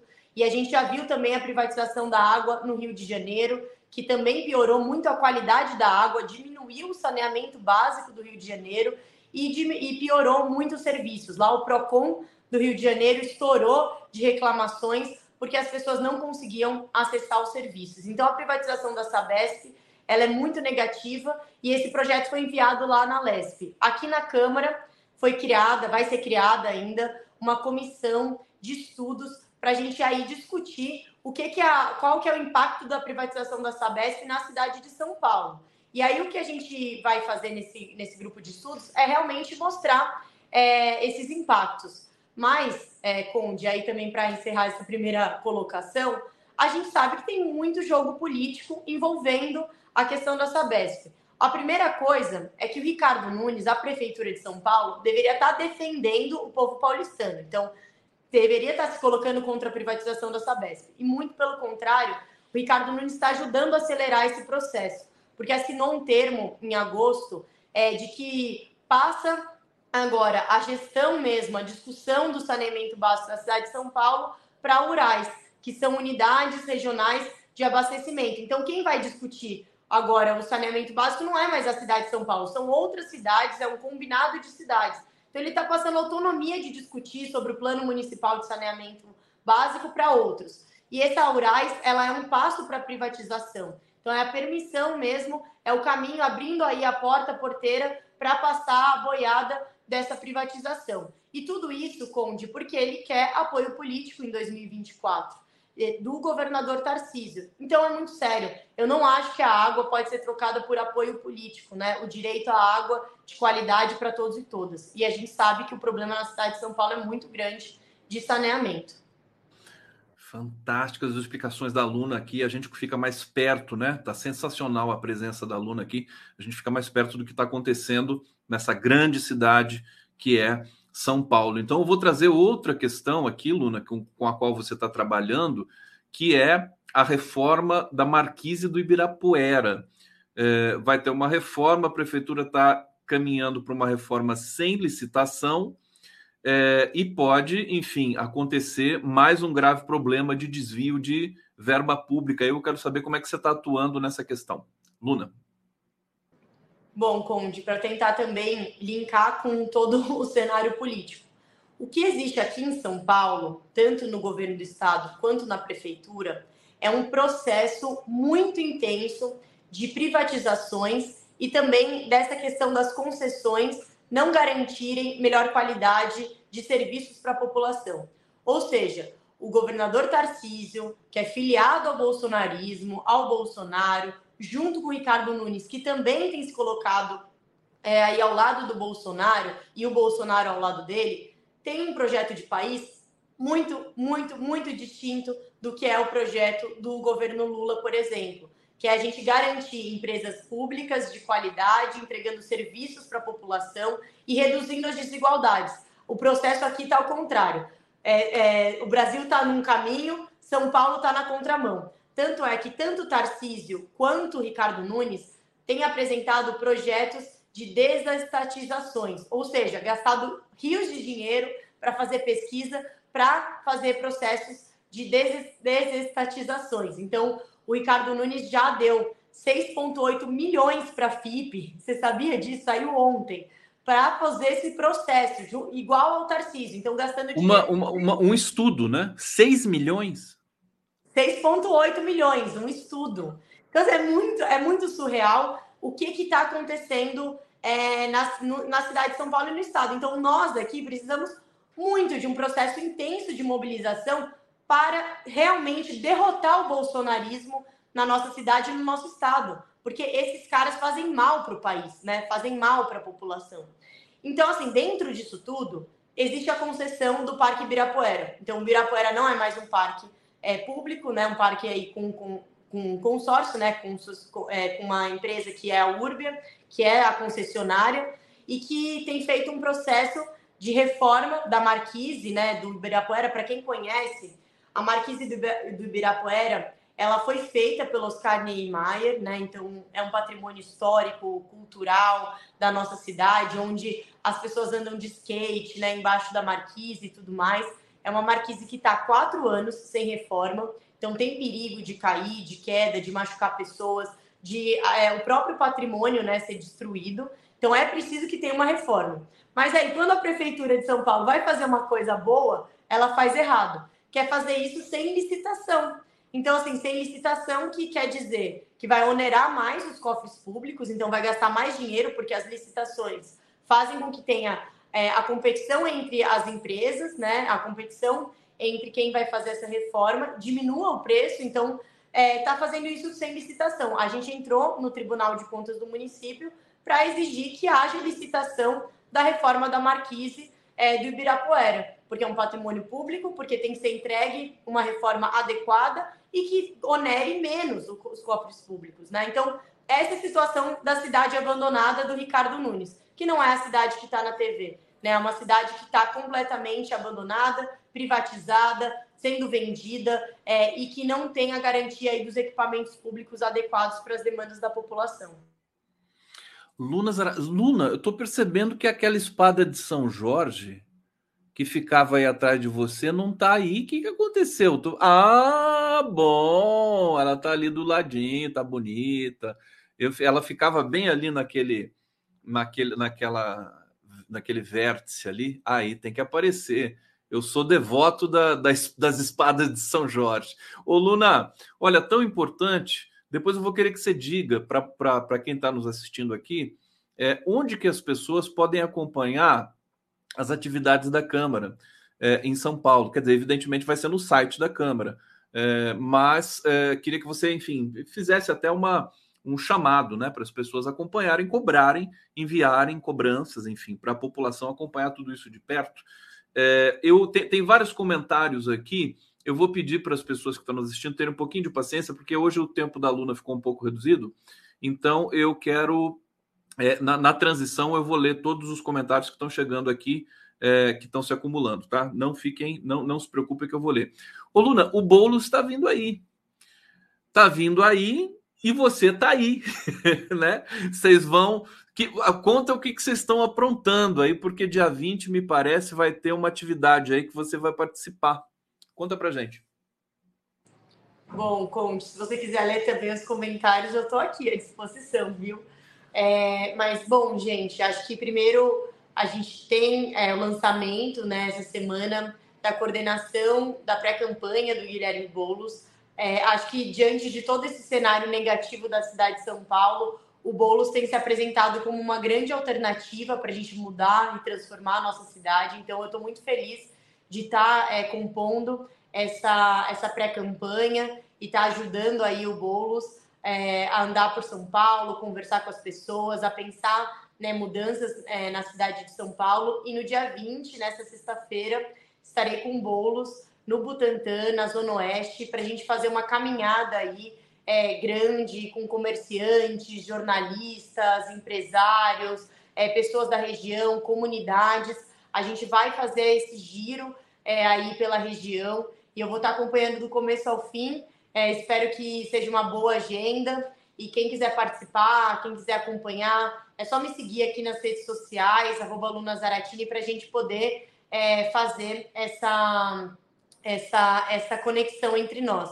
E eu acho que a campanha do Boulos tem ganhado é, grandes proporções, né? Acho que as pessoas estão muito animadas e esperançosas com esse momento político de mudança na cidade de São Paulo, que é muito necessário, Conde. Acho que não existe ninguém aqui na cidade está satisfeito com o que está acontecendo é, com os equipamentos públicos, com serviços, né, com a mobilidade, a educação, a saúde, é, a cultura e nós aqui somos a resistência e vamos fazer a diferença. Então, venham conosco aí nessa caminhada e logo mais tem mais novidade com bolos, né? Então, a gente ainda não pode contar, mas logo mais a gente vai ter novidades logo aqui.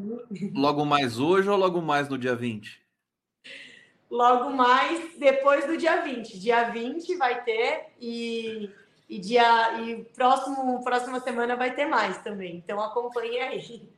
Muito bom. Então, já que a Luna pediu, vou trazer comentários aqui referentes à Luna, evidentemente, porque tinha muita coisa sobre, sobre Palestina. Aliás, eu vou até pedir para a Luna falar um pouquinho sobre isso também, né? É, o Hussein dizendo aqui: ah, se cada favela elegesse dois vereadores favelados. Tudo bem, acho que é uma ideia, né? Otília, resistir é preciso. Espada de São Jorge não podem ficar em cantos. Macaé, Rio de Janeiro. Não sabia disso. É, foi por isso que você trocou ela de lugar, ô, ô Luna? Olha, tá, como tá bonita a espada de São Jorge da Luna. É, Kátia, Luna, é preciso fazer um discurso na Câmara Legislativa avisando aos deputados que nós, na primeira eleição, faremos campanha contra todos os deputados que votarem a favor da privatização da Sabesp. Perfeitamente. É, vereadores, né? não só deputados, mas vereadores, que é o caso é, da, da, do trabalho da Luna Zaratini. Tem um outro comentário aqui muito fofo que eu não vou conseguir colocar na tela porque está no outro computador aqui. É, Raimundo Leite, salve Ogum, Luna de Plata, Hermosa e Guerreira, tá aí. Isso aí você pode colocar num, numa fitinha assim e amarrar no seu gabinete. Luna, é, sobre a Palestina, você está acompanhando o que está acontecendo na faixa de Gaza, conversando aqui com a Arbex, foi uma conversa muito intensa. Aliás, a, a, a explosão do hospital ontem foi de uma covardia, de uma brutalidade sabe? A gente vê as fotos das crianças mortas tudo mais. Ah, no âmbito da, do legislativo da, da, da, do município de São Paulo, alguma nota? Vocês estão preparando alguma coisa com relação a esse evento dramático e brutal que a gente assiste, lamentavelmente? Luna. Bom, é, primeiro, obrigada pelos comentários tão carinhosos, como sempre, né? Aqui no 247 a gente fala de política, mas a gente também sempre fala de afeto, né, Conde? Eu acho que isso realmente muda a forma como a gente lida com as coisas. É dizer que a, a espada, eu nunca vou tirar a espada aqui de São Jorge, é minha proteção em todo lugar eu tenho e também é, acho muito importante a gente se proteger. Bom, é, falando sobre esse conflito, é, acho que todos nós ficamos muito, é, enfim, é, enfim, tristes, né, com toda essa situação que está acontecendo. E ontem, é, não sei se você sabe, Conde, eu faço parte da executiva municipal do PT aqui em São Paulo. A gente estava numa reunião quando é, soubemos da questão do ataque ao hospital que matou 500 palestinos, um ataque brutal é, que tem que ser totalmente repudiado, porque é um crime de guerra. Atacar um hospital foi de uma maneira muito desleal, desumana, e existe uma tentativa é, muito nítida né, de extermínio mesmo do povo palestino.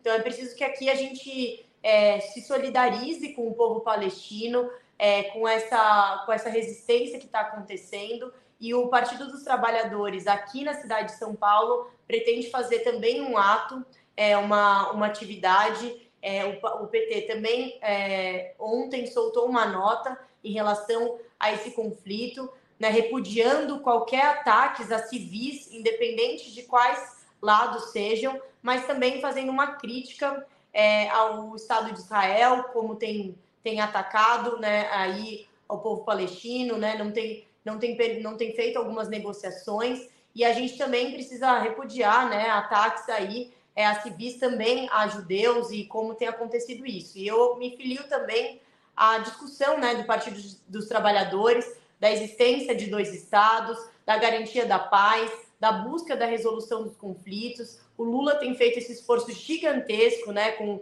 é, trazendo aí é, as pessoas para cá. Então, é, realmente é muito sério essa situação. Vai ter alguns atos aqui na cidade de São Paulo, mas vai ter esse ato, essa atividade construída aqui pelo PT municipal. Eu acho fundamental a gente se posicionar é, contra a guerra, né, a favor da paz e da garantia dos direitos, a garantia da autonomia dos povos e não né, o extermínio que está acontecendo é, na faixa de Gaza, a verdadeira é, verdadeiro genocídio, né?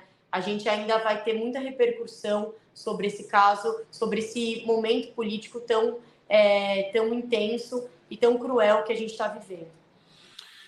Palestina inspira é, o mundo todo. Nesse momento, inclusive, a gente tem manifestações pró-Palestina no mundo inteiro, cada vez mais intensas e estava conversando aqui com o Zerbex, né, que o, o, a esquerda precisa se mobilizar, é, tanto que o, o, Marcelo Auler também disse que amanhã na Cinelândia vai ter uma manifestação pró-Palestina, se não me engano, às 5 da tarde.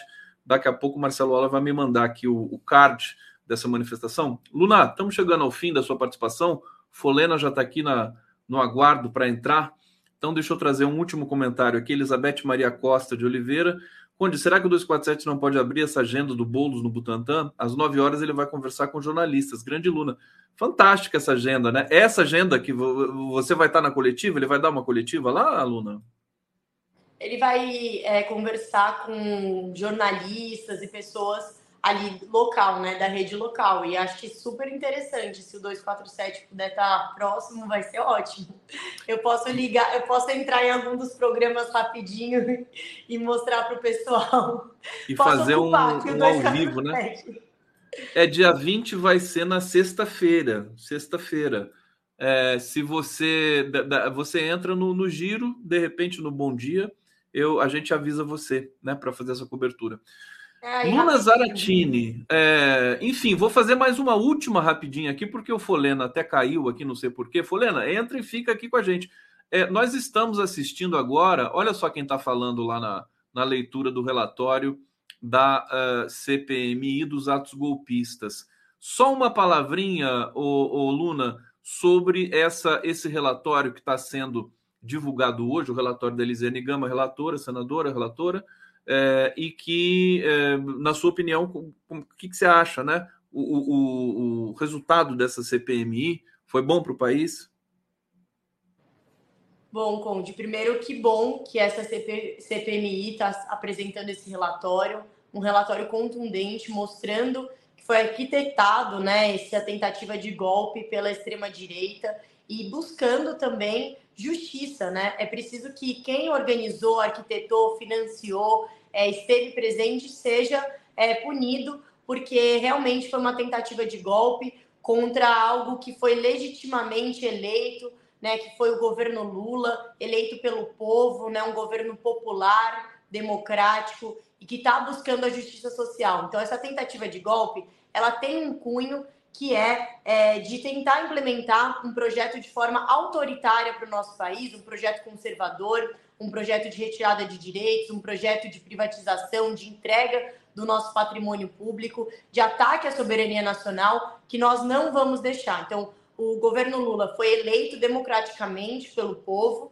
e tem buscado aí soluções, redução da miséria, é, desenvolvimento social sustentável do nosso país e a gente não vai deixar. Então é preciso que a gente, é, que a gente tenha esse relatório, que a gente tenha é, a justiça sendo feita, é, que não haja anistia, como o Randolph falou aqui, e que a gente consiga é, aí ter um país de paz, né? Porque os bolsonaristas, extrema-direita, têm o elemento do medo e da violência como forma de implementar essa, essa, essa, esse projeto autoritário.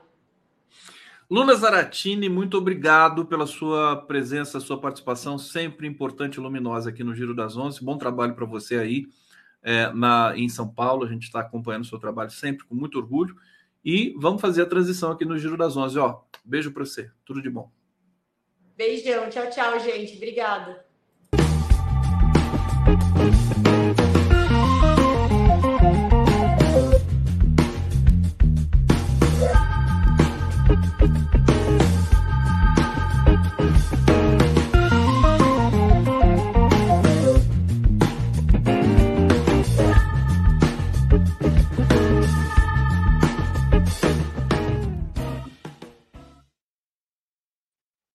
Bem-vindo, Jorge Folena, bem-vindo ao Giro das Onze, meu querido Jorge Folena. É, vamos começar aqui, primeiro receber você com todo carinho, dizer que daqui a pouco a gente vai ler aqui os comentários é, em grande medida sobre é, a, a, crise dramática né, e, e, as tensões no Oriente Médio. Eu queria te ouvir um pouco sobre isso, sobretudo, Folena, sobre a, o bombardeio da, do hospital ontem que vitimou 500 pessoas é, e o fato de o governo israelense negar isso, tentar terceirizar essa responsabilidade, como é que você está vendo esse conflito? Como é que você está sentindo esse momento do, do mundo? Jorge Folena. Conde, boa tarde, boa tarde que está nos assistindo. Conde, olha, eu estou, desde a semana passada, nós já falamos sobre isso, eu vejo isso com muita tristeza, tudo que está acontecendo, mas é um reflexo né, de uma sociedade né, cada vez mais tomada pela concentração de capital. Tomada pela concentração de capital. Ou seja, né, é um cinismo permanente né, das classes dominantes do mundo né, em relação a tudo que está acontecendo. Então, esse bombardeio que aconteceu ontem, covarde, terrorista, contra uma unidade hospitalar na faixa de Gaza, né, é a demonstração né, da, do que tem de mais perverso mais perverso no mundo hoje. E esse reflexo vai por todos os cantos. Aqui no Brasil a gente sente isso com as ações né, fascistas né, dos bolsonaristas. Então, esse atentado de ontem é, necessariamente deixa muito claro né, que as autoridades do Estado de Israel deverão ser responsabilizadas severamente, severamente. Até podemos dar a eles o direito ao contraditório, à ampla defesa, mas o que aconteceu né, não é só agora. Tudo que tem acontecido não justifica tá, a lei de Italião, olho por olho, dente por dente. E eles têm feito isso de uma forma permanente, Conde. Então, é, foram, é, não é de agora. Você veja, fonte de água potável, se colocar concreto, concretar fonte de água, impedir, né, impedir a deslocamento das pessoas, impedir acesso à alimentação. Ou seja, eles estão praticando, essa classe dirigente do Estado de Israel está praticando com relação aos palestinos e a, a Gaza e a Cisjordânia, né, o que eles têm praticado exatamente são atos atentatórios né, à dignidade humana, à humanidade. Estão praticando né, tudo aquilo que se colocou no passado em relação que o nazifascismo praticou com relação aos judeus, eles estão praticando agora com relação aos povos, né, aos árabes e, particularmente, a Palestina. E aí, Conde, eu quero só destacar um ponto para concluir essa passagem, para dizer o seguinte, que é, esse estado de violência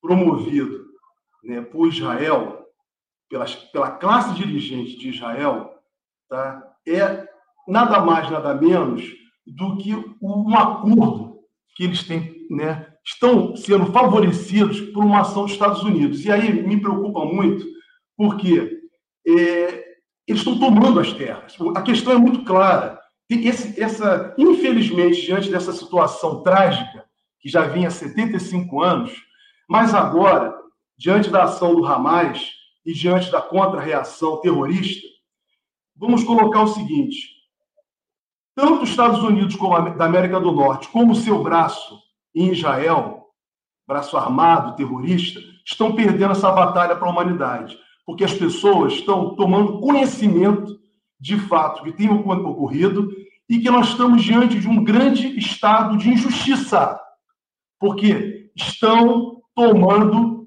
as terras dos palestinos. E não vai ficar só na Palestina.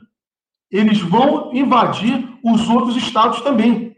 Daí a preocupação da Síria, daí a preocupação do Líbano, daí a preocupação do Egito e de todos os estados do Oriente Médio. E o que, o que me, me, me perturba muito, me deixa muito assim desassossegado, é a, a falta de respeito de tranquilidade dessas classes dirigentes, porque eles são racistas, preconceituosos, porque se referiram aos palestinos como animais. Isso partiu de autoridades do Estado de Israel, do governo do Estado de Israel. Eles tratam essas pessoas da Palestina com total desprezo, então com total crueldade.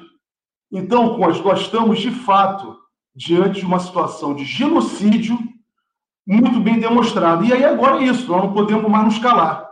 A ação, a ONU não tem apresentado nada. E o direito internacional, peço licença aos meus colegas professores de direito internacional público, para dizer que esse direito internacional não existe. Infelizmente não existe. Porque é, é, é o direito do poderoso que massacra os oprimidos do mundo.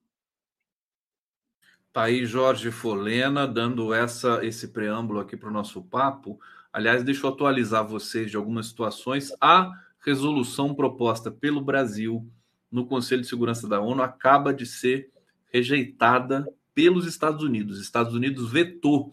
E olha que a gente acompanhou aqui como o Brasil foi habilidoso, paciente é, em é, é, é redigir um texto que, que desce para os Estados Unidos assinar, né? É, que, que, que, os Estados Unidos não, não, não vetasse, né? O Brasil foi muito. Agora, os, os Estados Unidos também não querem é, pro, protagonismo do Brasil, né? Eles sempre fizeram isso, vão continuar fazendo. Vetaram a resolução, a resolução que poderia abrir um corredor humanitário ali no sul da faixa de Gaza, e agora esse corredor humanitário vai ser apresentado, quer dizer, eles são é, ciumentos, né? não queriam que o corredor humanitário fosse apresentado via ONU. É, Bibi, Bibi e, Netanyahu, e, e Biden, o Netanyahu e o Biden. Bibi é muito fofo para o Netanyahu, que é um verdadeiro né, genocida, né? Bibi não combina com ele. É, eles vão apresentar, me parece que já até falaram sobre essa possibilidade do resgate de estrangeiros que estejam em Gaza nesse momento. Folena, vou pedir licença para você trazer aqui comentários do nosso público. Em Brasil e Estados Unidos desonram palavra, bloqueando de novo 6 bilhões. É, ele diz: os migrantes dos assentamentos deveriam voltar para seus países patrocinados pelos mesmos grupos que os levaram lá e as casas deles dadas a palestinos.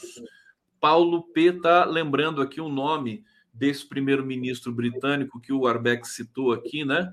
Henry Campbell Bannerman. Interessantíssima a história do Arbex dizendo que essa, essa ah, enfim, esse enclave eh, no, no, no mundo árabe né, e muçulmano feito pelo Ocidente já estava pensada muito antes da Primeira Guerra Mundial, 1907. Marina da Silva, abraço Conde Arbex, gosto de vocês juntos, pão, pão, queijo, queijo. Excelente análise geopolítica. Arbex ataque a globalização por outras vias. Belo Horizonte, Paulo Costa, como é o nome do autor do relatório? Está aqui é, no bate-papo, você pode consultar ali, Paulo. É, Hussein Brasil, haverá outra maior nesse domingo às 10 horas em São Paulo, manifestação para a Palestina. É, Lira ameaça a nossa democracia todas as semanas. Daqui a pouco eu continuo aqui no bate-papo. É, Folena, Acho que podíamos falar mais um, um, um, bloco, um pequeno bloco sobre a Palestina, porque, enfim, é o tema que está nos tomando aqui, inclusive porque atinge a nossa humanidade, né? A gente vê o genocídio de um povo ao vivo e a cores, quem que pode suportar isso, né? Nós vimos há pouco tempo o Brasil sendo vítima de um genocídio na pandemia. Uhum. A gente viu povos indígenas sendo vítimas de genocídio aqui no Brasil é, e a gente reverter democraticamente essas questões. Qual a perspectiva do povo palestino na sua vivência, né, com, com as pessoas que você conversa? O que, que você é, espera né, para esse processo que se desenrola nesse momento de muita violência e que pode mobilizar é, Irã, né, Arábia Saudita, Jordânia, como você também apontou aqui há pouco tempo. Folena. O... Conde, olha, a situação do povo palestino é bem parecida com a situação dos povos indígenas no Brasil. Diria isso. Porque nós estamos diante de. Né, lá é muito mais grave ainda, né, como aqui também, mas é, é uma expropriação e uma eliminação total, nenhum respeito internacional. Quer dizer, esse mundo dito ocidental, cristão, vamos colocar assim, né, ele não tem respeitado né, a dignidade, a autodeterminação dos palestinos nem dos árabes. E aí, Conde, eu, eu quero pedir licença para voltar àquela questão que você levantou agora do veto dos Estados Unidos no Conselho de Segurança da ONU da proposta do Brasil, para quero destacar uma passagem que tem a ver com essa questão, que é exatamente, quer dizer, eu estou pegando aqui uma, uma citação do Andrea Zoc, que é um filósofo italiano, que ele diz o seguinte: uma condição de guerra permanente é um desejo fundamental para as elites mundiais. Ou seja, os Estados Unidos veta porque ele necessita de um estado permanente de guerra. E por que digo isso? Isso vale para o mundo inteiro. Nós acabamos de assistir agora, estamos assistindo, o que eles apresentaram contra a Rússia para a Ucrânia, numa guerra da OTAN, da qual os Estados Unidos e os países europeus usam a Ucrânia contra a Rússia, as regras que eles questionaram com relação à postura russa de se defender contra a OTAN e contra né, os, os povos, os, os cidadãos né, russos que estavam naquela parte da Ucrânia, eles dizem que a, a Rússia estava errada. E agora eles fazem completamente o oposto com relação a Israel. Eles permitem a invasão de Israel, eles não querem reconhecer o Estado da Palestina e patrocinam assassinatos de crianças, mulheres, idosos e de civis indefesos. Então, quer dizer, essas pessoas são contraditórias e eles precisam, exatamente, é o cinismo. Semana passada aqui contigo usei mais de 10 vezes essa expressão, cinismo da classe dominante mundial. E me refiro particularmente aos Estados Unidos da América do Norte, que é uma, que é uma, é uma, é uma sociedade, um Estado dominante, decadente. E eles precisam da guerra. E aí vem, Conde, a questão da concentração cada vez maior de, da riqueza essa, essa, essa concentração absurda da riqueza, ela vai permitir um estado de injustiça por todos os cantos do mundo. E os povos do mundo estão se levantando contra isso. Não dá para viver num estado de injustiça. Um estado que você não possa ter o direito de prosperar, de ter felicidade, de poder se desenvolver. O que nós pedimos aqui no Brasil com relação às classe, à classe dominante brasileira, nós também queremos para todos os povos do mundo. Então, Conde, como manter esse estado de injustiça permanente decorrente dessa concentração brutal de capital? É manter um estado de guerra permanente, é fazendo um estado de direito, como diz o Zoc, né, um estado de direito militar. Militar. Então, esse, esse é o debate hoje no mundo. Esse é o grande debate. É isso que nós estamos enfrentando. E nesse, nesse enfrentamento, né, os povos do mundo no qual o governo brasileiro atualmente tem se aliado, e o Brasil, isso está dentro do princípio constitucional brasileiro, de busca da paz, da autodeterminação dos povos, do desenvolvimento, da, da, da independência, da independência, nós estamos tentando buscar um novo caminho que não é esse caminho que os Estados Unidos da América do Norte têm proposto para a humanidade. Esse modelo que os Estados Unidos e que o Estado de Israel têm atuado naquela região do Oriente Médio é um modelo fracassado. Esse modelo não deu certo. Mas para se sustentar, né, para essas classes dominantes se manterem nas suas posições, eles vão ter que nos reprimir o tempo inteiro. Daí usar os instrumentos que têm: a mentira, a fake news, que já está na moda essa palavra, a mentira utilizando exatamente as redes, as redes sociais nas, nas quais eles controlam as empresas né, dessa classe dominante controla. Então, e tudo isso faz parte de um projeto, de um projeto que eu tenho falado contigo aqui toda semana, de um projeto né, de repressão, de repressão, de opressão e que necessariamente não passa por dentro da ordem democrática essa que eles apresentam. Aí eu volto a destacar, quando o presidente Lula, há alguns meses, disse que a democracia era relativa, foi exatamente isso que ele estava se referindo. Ou seja, não dar oportunidades para os demais, não reconhecer um ser humano como um outro, ou então maltratá-lo e dizer que ele é animal, ou então fazer um Estado de sanção coletiva, como Israel está fazendo agora, isso é injustificável, isso não se sustenta. Ou seja, os povos do mundo vão se insurgir.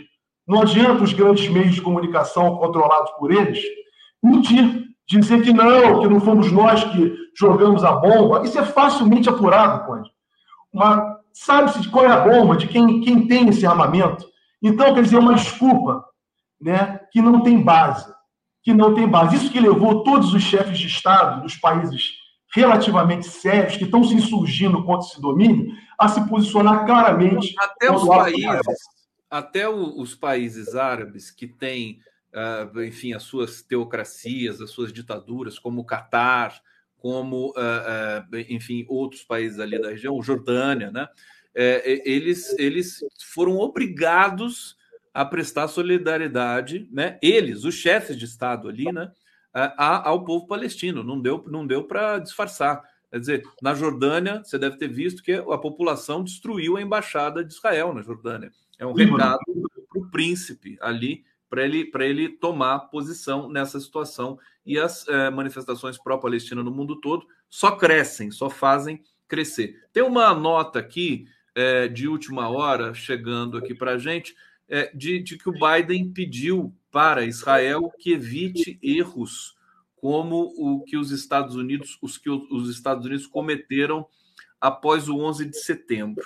Eu acho que isso é uma, é uma digamos, uma divulgação, uma informação é, que, que é nuvem de fumaça. De qualquer maneira, eu quero perguntar para o Folena qual a simbologia de o presidente dos Estados Unidos visitar Israel nesse momento, é, tirar foto cumprimentando o genocida Netanyahu, é, e tudo ficar por isso mesmo. Alguns analistas me disseram que é, o Netanyahu está fora de controle e que o Biden não pode deixar que isso aconteça é, em função das eleições que ele vai enfrentar nos Estados Unidos daqui a pouco e que não vai ser fácil para ele, porque o Trump já lidera essas eleições já faz tempo. Meu querido Folena, uma análise breve sobre isso para depois a gente falar da CPMI e terminar. Conde, ele foi lá prestar contas a seus patrocinadores, os sionistas nos Estados, nos Estados Unidos da América do Norte, particularmente em Nova York, que o patrocina. Patrocina o seu partido, patrocina tudo isso. E patrocina também o Estado de Israel. Ele foi lá para prestar solidariedade para quem o patrocina. Mas isso é contra. O povo americano não vai entender isso. Ninguém, o Conde, qualquer pessoa com mínimo de razão, foi o que eu te falei, essa disputa terrorista está possibilitando que a humanidade venha conhecer a causa palestina. O Hamas atingiu o resultado dele. Foi isso, chamou o mundo para, para o problema. E aí a resposta que veio foi três, quatro vezes muito pior. Então é dente por dente, por dente olho por olho. Isso é inconcebível. Inconcebível no Estado contemporâneo que nós estamos. E essa gente fala de democracia. Vai dizer que Israel é a maior democracia do Oriente Médio. Ou seja, não respeitar, tratar o ser humano como animal. Então, o presidente dos Estados Unidos foi lá, para te responder muito rapidamente, foi lá prestar contas a quem patrocina o seu governo o seu partido. E da mesma forma iria também o presidente se fosse o Trump, do Partido Republicano, porque ele também iria lá. Nós estamos falando de uma classe dominante americana que patrocina esse Estado terrorista e quero colocar para as pessoas poderem compreender. Expropriatório das terras do povo palestino. E daí a preocupação dos outros países da região árabe, porque eles também, essa, essa sanha não vai parar não vai parar na Palestina, eles vão passar para o Egito, vão passar para a Síria, vão passar para o Líbano, vão invadindo, tomar a Arábia Saudita. Então, ou eles se defendem, se defendem e dão basta nisso, ou não vai ter saída. Não vai ter saída. Infelizmente, o Conde, eu prego a paz. A Constituição do nosso país prega a paz. Mas os Estados Unidos da América do Norte e o Estado de Israel, a classe dominante do Estado de Israel, não, não defende a paz. Desde o início da fundação, né, desde 48, Israel vem expropriando as terras dos palestinos. É a mesma coisa que o Bolsonaro possibilitou aqui no Brasil com relação aos povos indígenas. Avançou na expropriação das terras indígenas. É, os assentamentos na Cisjordânia, desculpa te interromper, mas os assentamentos, agora me deu, me deu aqui uma, é, é, um flash, né? Os assentamentos na Cisjordânia são equivalentes a, aos garimpeiros né? na, na, na, no, no, território Yanomami. Claro que é assentamento, o cara vai lá plantar, bonitinho tudo mais, mas simbolicamente e, digamos, do, do ponto de vista da soberania de um povo, é, é equivalente ao que o, que o garimpo fez é, no território Yanomami. É, usando, arma, usando arma e matando as pessoas. Desculpa? Usando arma, usando arma e matando as pessoas. Exatamente. isso não justifica. Então, a ação do Biden, dos governos americanos e dos governos de Israel, todos, todos foram sempre contra a humanidade. Eles nunca defenderam o, as pessoas e nunca defenderam a paz.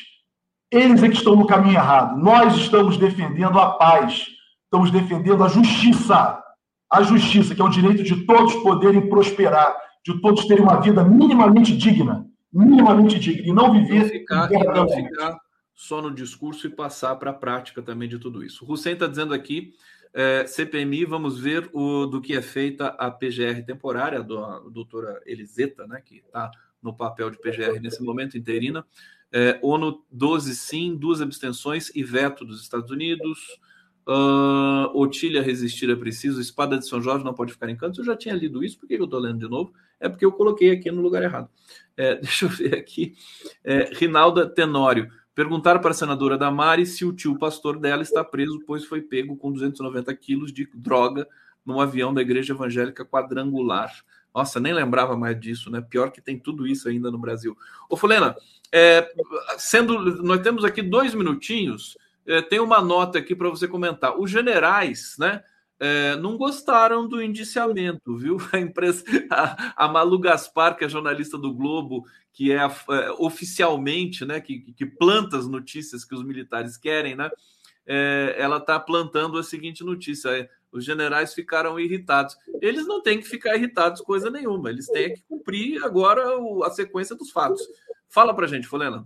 Vou falar bem rápido, Conde. Olha, botei no meu Twitter ontem sobre isso. O relatório é muito bom bem fundamentado, não é achismo, ele está baseado em provas, não é mera convicção. Então, a relatora teve o cuidado de cada um dos indiciados ela apontar os documentos, apontar os fatos. Então, é um documento jurídico, político e um documento histórico. Histórico porque, alguns dias atrás, aqui contigo, nós comentamos, é a primeira oportunidade de nós iniciarmos uma justiça de transição.